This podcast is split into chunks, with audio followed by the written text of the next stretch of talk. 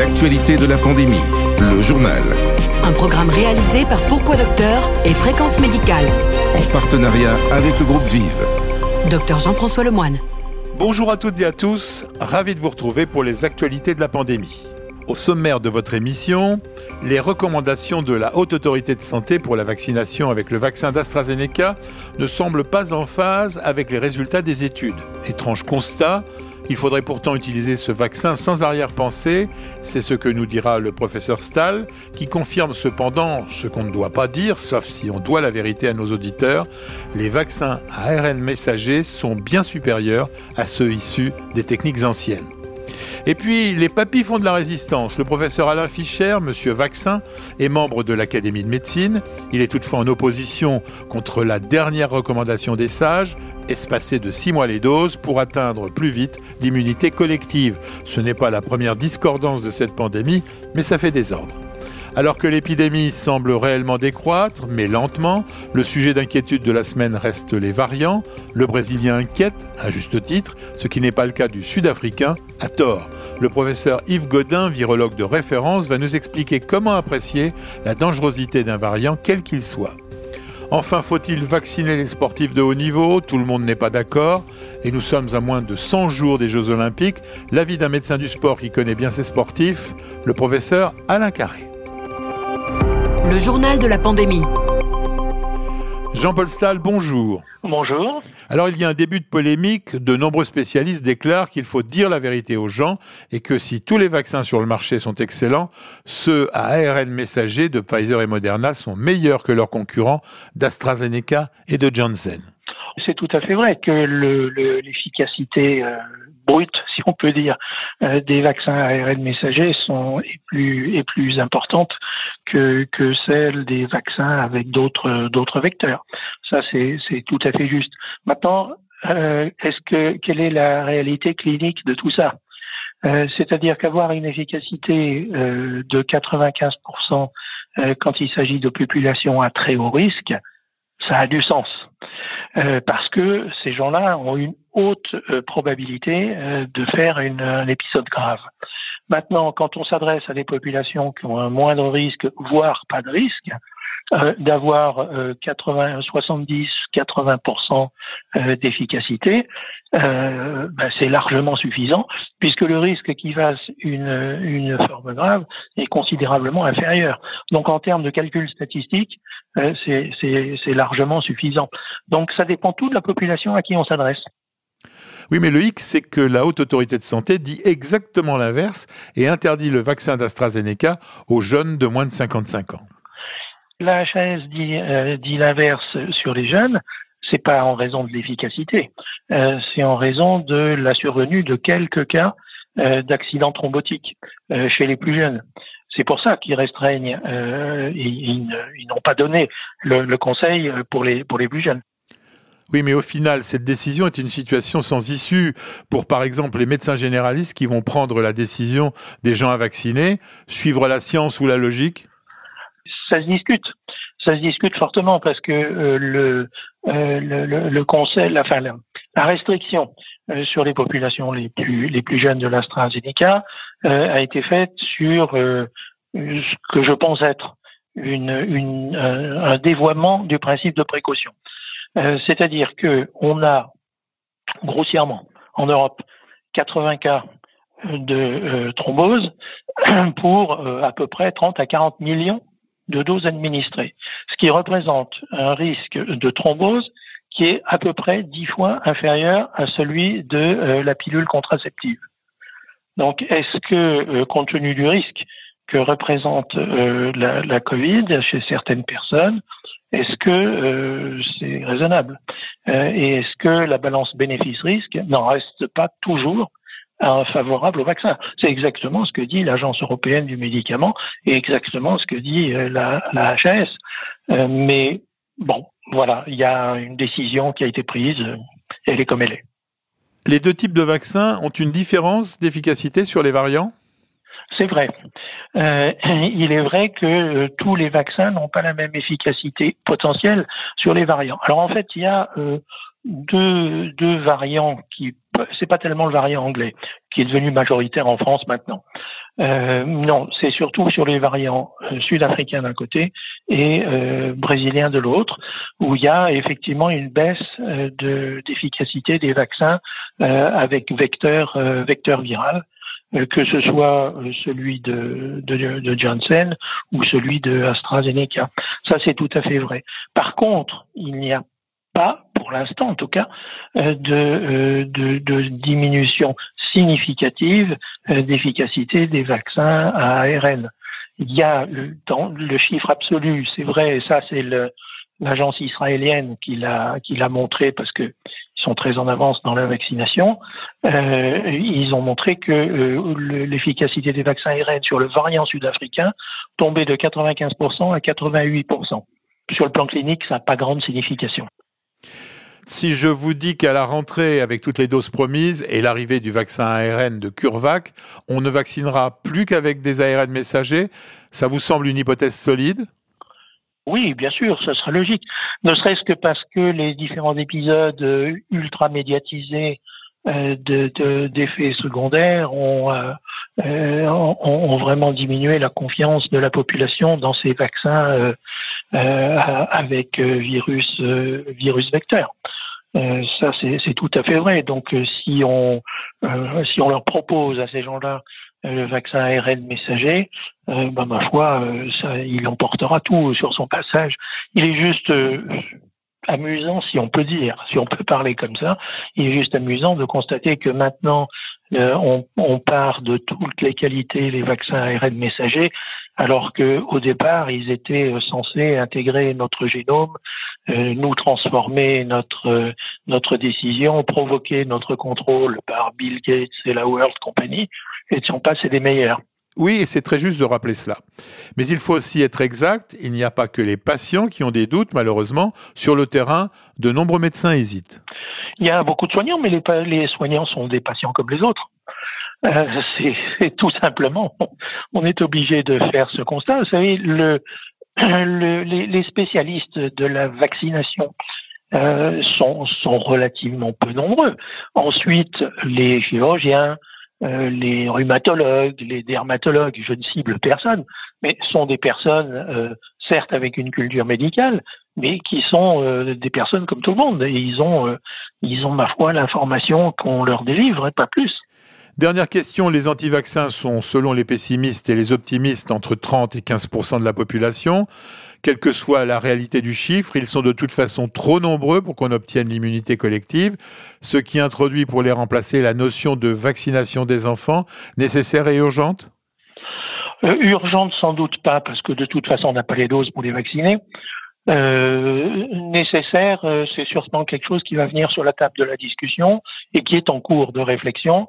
Euh, parce que les enfants sont une population comme les autres. Ils ne sont pas à risque de faire des formes graves. Maintenant, tout le monde le sait. Euh, il n'y a aucune, aucun débat là-dessus. Mais par contre, les enfants sont, comme tous les êtres humains, euh, infectables et, et, possiblement transmetteurs de, de, du virus. Même s'ils le transmettent moins que des adultes, ils le transmettent d'une certaine façon. Donc, si on veut vraiment arriver à, à, amortir complètement l'épidémie, euh, il est vraisemblable qu'on soit amené à, à proposer ça, oui. Ce serait comme toutes les vaccinations de l'enfant, une vaccination obligatoire? Ah, c'est pas certain que ça devienne une, vaccination obligatoire. Euh, là, là, sans doute pas. Les vaccinations obligatoires, faut le rappeler, elles, concernent vraiment les, les, tout jeunes enfants. Euh, elles concernent pas les, les adolescents euh, du, tout. Euh, donc, je suis pas certain que ça rentrera dans les vaccinations obligatoires. Mais on peut rentrer dans un schéma comme la grippe. Il y, a, certains pays dans le monde recommandent la vaccination antigrippale euh, aux, aux, enfants en considérant que c'est un réservoir comme les autres euh, pour la pour la circulation du virus. On peut parfaitement considérer ça euh, de la même façon avec le coronavirus dans un futur euh, plus ou moins proche. Merci Jean-Paul Stahl. Le journal de la pandémie. À la pointe de l'actualité médicale. En partenariat avec le groupe Vive. La France ferme ses frontières entre le Brésil et l'Afrique du Sud pour éviter l'arrivée de virus mutants du même nom. Yves Godin, vous êtes virologue, directeur de recherche au CNRS. Cette guerre contre les variants, c'est une guerre sans fin. On espère qu'elle aura une fin et qu'elle nous sera favorable, évidemment. Mais c'est vrai qu'on n'a pas un recul immense encore sur ce type euh, de, de virus et d'infections nouvelles dans l'humanité. En plus, à notre époque où le monde entier est connecté. Mais ce qu'il faut savoir, c'est que sur les variants, il y a trois points à surveiller. C'est est-ce que les variants sont plus contagieux Donc, euh, est-ce qu'ils vont se transmettre efficacement dans la population? On constate par exemple que les variants brésiliens et sud-africains ne sont pas plus contagieux que le variant anglais. Hein, on le voit au moins en France. Est-ce que ces variants aussi sont plus pathogènes, c'est-à-dire pour un nombre donné de malades, est-ce qu'il va pas y avoir plus de monde à l'hôpital, plus de monde en réanimation et à la fin plus de décès? Ça, c'est un vrai problème de santé publique, évidemment. Et puis, le troisième aspect avec ces nouveaux variants, c'est est-ce que la vaccination, euh, finalement, ne va pas être contournée par ces variants? C'est-à-dire, est-ce que ces variants sont capables d'échapper au moins partiellement à la protection euh, induite par les vaccins? Et ce qu'on sait, c'est que les variants brésiliens et sud-africains eh bien, sont un peu plus résistants que euh, le variant anglais, par exemple, et que le virus originel euh, euh, ils, sont un peu plus euh, résistants à cette vaccination, même si on pense que les vaccins à ARN les protègent, enfin protègent encore contre les contaminations par ces variants. Ces trois points nous permettent de conclure qu'aucun de ces nouveaux variants ne se distingue, alors qu'on parle surtout du variant brésilien en France. Oui, tout à fait. En fait, euh, ils ont toutes euh, cette fameuse, ils ont tous, euh, pardon, cette fameuse mutation en position 484 qui permet d'échapper partiellement aux anticorps qui ont été obtenus, par exemple, chez les gens qui avaient été contaminés lors de la toute première vague. Euh, on s'attend d'ailleurs à voir émerger de nouveaux variants qui auront aussi cette mutation et on s'attend euh, à trouver cette mutation aussi euh, dans les dans sur des variants qui pourraient émerger à partir du variant anglais. Donc ce sont pas les seuls variants inquiétants, mais en tout cas variants sud-africains et variants brésiliens sont sous surveillance et c'est d'ailleurs pour ça que là on vient de fermer les frontières, fermer, pas complètement, mais enfin, disons, de les rendre beaucoup moins poreuses avec l'Amérique du Sud et puis aussi l'Afrique du Sud d'ailleurs. C'est quoi cette mutation E484K Quand la spike reconnaît son récepteur, il y a une zone de contact entre la spike et le récepteur.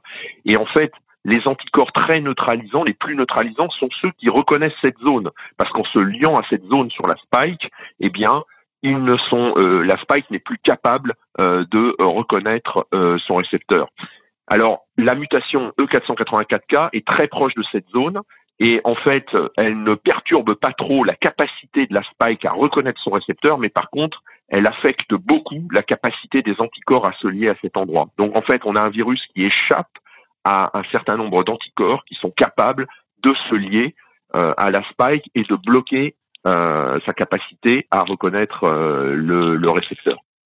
Les deux variants sud-africains et brésiliens ont cette mutation. Il semble que le variant anglais soit aussi en train de l'acquérir. Donc le pire est toujours devant nous.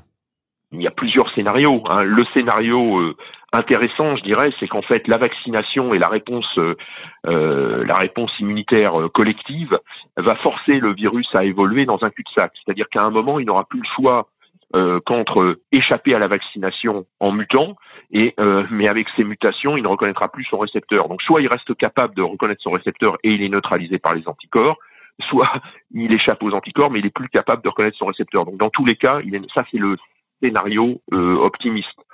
Les scénarios plus pessimistes, disons, c'est que on va avoir, on a une très grande capacité de mutation de ces virus, et donc on pourrait avoir un, un, échappement permanent euh, vers des, des, des nouveaux variants qui resteraient euh, capables euh, de, circuler dans la population en dépit d'une vaccination. Ce qu'on espère, c'est que ces, euh, ces variants seraient quand même un peu atténués. Compte tenu de la survie de l'homme depuis que les virus existent, on peut peut-être penser que c'est toujours le scénario optimiste qui gagne? Bah, De toute façon, ce qui est clair, c'est au-delà de, au-delà des aspects des aspects immunologie pure. Hein. On, a, on a aussi des gènes de résistance hein, aux différentes infections virales. Et on sait que ces gènes ont été sélectionnés au cours de l'évolution. On trouve dans notre génome des traces de, de, de enfin des, des, des, des, signatures, disons, de résistance, par exemple à la variole, même si on l'a éliminé, ça reste récent dans notre espèce. Et donc en fait, on sait qu'il y a d'autres gènes qui sont impliqués dans la, dans la résistance au virus. Et donc évidemment, au bout d'un moment, euh, eh bien, on va sélectionner les personnes qui sont résistantes au virus mais on pense que la vaccination euh, sera bien plus utile et fera les choses beaucoup plus vite. Merci professeur Yves Godin, clair et passionnant, comme toujours avec vous. Le journal de la pandémie. À la pointe de l'actualité médicale. En partenariat avec le groupe Vive. L'idée vient des sages de l'Académie de médecine, mais c'est le ministre de la Santé qui a dégainé le premier en fixant l'espacement entre deux doses de vaccin Pfizer et Moderna à 42 jours contre 28 auparavant pour permettre de vacciner plus vite sans voir se réduire la protection. L'Académie française de médecine veut aller plus loin. Elle recommande de retarder de 6 mois la date de la seconde injection de vaccin à ARN messager chez les personnes qui n'ont pas de déficit immunitaire et âgées de moins de 55 ans. Toutefois, l'Académie propose, mais ne décide pas. Il faut d'abord avoir l'aval du ministère de la Santé. Et Monsieur Vaccin, le professeur Alain Fischer, qui est un éminent académicien, n'est pas d'accord avec ses pairs. Je cite, Cet avis représente celui de certains de mes collègues, mais pas celui de l'immense majorité des scientifiques et des médecins qui, par le monde, s'intéressent à la vaccination. Fin de citation. Le professeur Fischer déplore d'ailleurs de ne pas avoir été consulté. Selon l'Académie qui s'appuie sur les stratégies américaines et anglaises, cette idée permettrait pourtant d'atteindre l'immunité collective tout en assurant une protection individuelle satisfaisante. Un pragmatisme de la vieille dame que risque de ne pas apprécier la haute autorité de santé qui sera le seul juge, quoiqu'elle nous ait habitués à quelques volte-face peu au goût du ministère. Donc à suivre. L'actualité de la pandémie le journal. Dernier sujet de ce podcast, la polémique naissante sur la vaccination des sportifs de haut niveau, par exemple à 100 jours des Jeux Olympiques. À quelques exceptions près, ces sportifs sont des jeunes en parfaite santé, non éligibles aux règles actuelles de la vaccination. Pourtant, certains, comme le nageur Florent Manodou, très écouté, en font la demande. Certains pays ont passé le pas et vaccinent tous les volontaires. François Carré, vous êtes cardiologue et médecin du sport au CHU de Pontchaillou à Rennes. Quel est votre avis? Alors moi, je suis assez euh, simple en la matière. Je crois qu'il faut se faire vacciner. Je crois qu'il faut se faire vacciner. On a des exemples. On a eu des. Alors sur le Covid, on n'a pas d'exemple, bien sûr, mais euh, sur les vaccinations grippales, on sait que c'est bénéfique. Je sais qu'il y a des équipes de cyclistes professionnels, de toute façon, ils n'ont pas le choix, hein, c'est obligatoire. Et dans leur contrat, il faut qu'ils se fassent vacciner chaque année contre la grippe. C'est pas le cas de tout le monde, pas le, cas de toutes les équipes. Je sais aussi que euh, les études qu'on a ont été publiées, il n'y en a pas, il pas de tonnes, mais il y a des, études qui ont montré que, en fait, de vacciner ne retentissait pas du tout sur la performance, hein, même si vous le fassiez euh, juste avant des entraînements, ou au contraire, plutôt euh, après les entraînements, il n'y a pas d'effet euh, secondaire qui limite, dans l'immense majorité des cas, les entraînements. Alors, on parle du vaccin de la grippe, bon, c'est pas tout à fait la même chose, euh, par contre, ce que je sais aussi, ce que j'ai pu lire aussi, c'est que c'est très très varié et que dans les équipes, il y en a qui veulent absolument pas se vacciner. À mon avis, alors a priori pour le Japon, ce sera pas obligatoire. Hein. Enfin, c'est pas c'est pas le CIO, le CIO a pas l'air de dire qu'il va le rendre obligatoire pour le moment. Mais il y a des pays, par contre, qui ce sera obligatoire, indépendamment de l'avis du CIO. Moi, je pense que il faut se faire vacciner, voilà. Mais il n'y a pas de décision unique de la France. Non, ce sera pas obligatoire dans notre pays, euh, vu l'ambiance euh, qu'il y a eu avec la première vaccination, euh, la vaccination des non-sportifs, à mon avis, ce sera obligatoire. Le comité olympique ne prendra pas cette décision. C'est pas dans l'ambiance française. Ceux qui désirent se vacciner doivent le faire le plus tôt possible? Ah ben là, on est juste, on est à 100 jours. 100 jours, à mon avis, on a un délai de un mois à un mois et demi, puisque ça va dépendre du vaccin qu'ils vont avoir, ça va dépendre des, du délai entre les deux injections, euh, plus le temps d'acquérir une bonne immunité, euh, sachant qu'en même temps, ils vont s'entraîner dur. Ils partent en stage là, la plupart vont partir en stage dans pas longtemps, donc ils vont se vacciner à l'étranger, je ne sais pas comment ils vont faire. Donc pour moi, d'après les petits calculs que j'ai fait dans ma tête, oui, c'est ça, un mois, un mois et demi. Alors le débat est sur la euh, sur la place publique, hein, parce que j'ai entendu a la radio qui en parlait déjà, qu'il la, ministre des Sports avait donné son avis, mais que c'est encore encore discuté. Et c'est vrai que normalement ils n'ont pas, ils ne rentrent pas dans les critères. Alors euh, moi, si je donne que mon avis, qui n'est que le mien, qui n'est pas un avis scientifique, je parle sur le plan humain. Euh, ça m'ennuierait si j'étais médecin qu'un sportif qui s'est préparé pendant quatre ans pour aux Jeux Olympiques risque de tout perdre parce qu'il va attraper la, la Covid quelques jours avant, alors qu'un vaccin peut limiter le risque. Voilà. Alors après, on peut toujours dire oui, ils sont privilégiés et tout, mais je parle bien des sportifs. Ils vont aux Jeux Olympiques, c'est-à-dire c'est quelque chose qui prépare depuis quatre ans et ils vont attendre quatre ans pour recommencer. Par exemple, ils sont un décalage. Euh. Donc ça ne me choque pas en tant qu'homme, avec un grand H, je veux dire, que euh, on vaccine ces sportifs-là s'ils le veulent. Merci François Carré. D'ailleurs, quel que soit l'avis du CIO, il est probable que le Japon exige cette vaccination pour rentrer dans le pays. Il vaut donc mieux la prévoir. Chaque semaine, retrouvez toute l'actualité santé. En partenariat avec le groupe Vive. Ainsi se termine le journal de la pandémie du mardi 20 avril. Merci à tous ceux qui ont participé à ce podcast. Vous retrouverez le docteur Nicolas Leblanc jeudi pour évoquer les autres maladies que la Covid met injustement et dangereusement entre parenthèses. Quant à moi, rendez-vous vendredi pour le podcast du docteur Lemoine, ma vision de l'actualité santé. En attendant, portez-vous bien. L'actualité de la pandémie, le journal podcast produit par Pourquoi Docteur et Fréquence Médicale.